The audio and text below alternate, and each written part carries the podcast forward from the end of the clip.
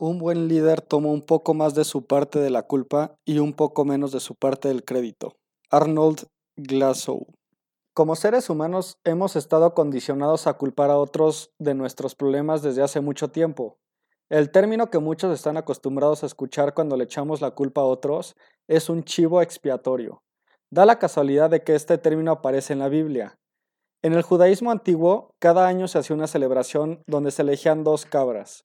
Una cabra era sacrificada y entregada como un sacrificio de sangre a Dios. La otra era conocido como un chivo expiatorio. Los pecados de las personas se depositaban simbólicamente sobre esta cabra y se liberaba en el desierto, llevándose los pecados. Este acto liberaba a las personas de toda responsabilidad de sus acciones. Sin importar la gravedad, ellos preferían sentirse libres de culpa. Hay que admitirlo, las personas solemos ser orgullosas y creo que a nadie le gusta admitir que nos equivocamos. Los éxitos son fáciles de reconocer, claro, de ellos nos hacemos responsables sin problema, pero estamos casi entrenados para evadir responsabilidades cuando se trata de algún error. Y aunque hacerlo nos haga sentir mejor, no podemos seguir viviendo de excusas.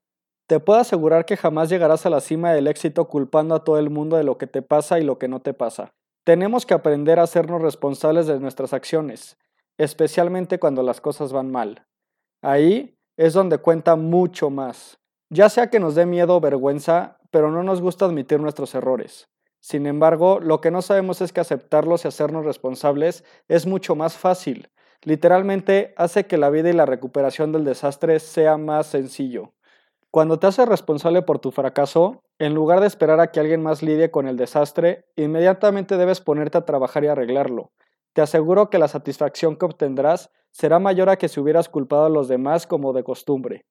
Te dejo con estas preguntas. ¿Cuántas veces has culpado a alguien?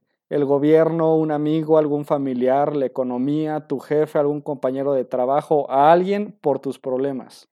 ¿Y ¿Cuántas veces te has hecho responsable y has solucionado tus problemas? Al final, ¿cuál te hizo sentir mejor?